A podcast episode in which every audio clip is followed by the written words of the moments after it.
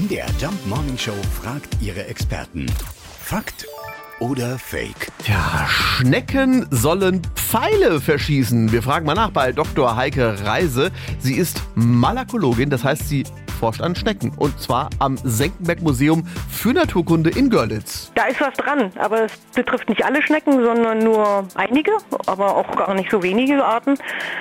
Die verschießen dann kleine Kalkpfeile aus ihrem Genitaltrakt, die produzieren sie also selber und die werden verwendet bei der Paarung und dem Partner in die Körperwand gesteckt, also wie richtige Pfeile. Und diese Pfeile haben eine ganz spannende Funktion, soweit man das überhaupt schon weiß. Sie injizieren nämlich was, eine hormonähnliche Substanz und mit der wird der Partner manipuliert, damit nämlich der Donor, also der, der den Fall geschossen hat, eine höhere Vaterschaft erreicht. Jede Schnecke ist Männchen und Weibchen zugleich und in den meisten Paarungen ist es auch so, dass beide Partner beide Rollen übernehmen während einer Paarung. Also sie empfangen Spermien vom Partner und sie geben Spermien. Das kann man auch beobachten. Also im späten Frühjahr sieht man eigentlich bei regnerischem Wetter Weinbergschnecken äh, bei der Paarung, da sieht man, wie die so Fußsohle an Fußsohle so aufrecht stehen.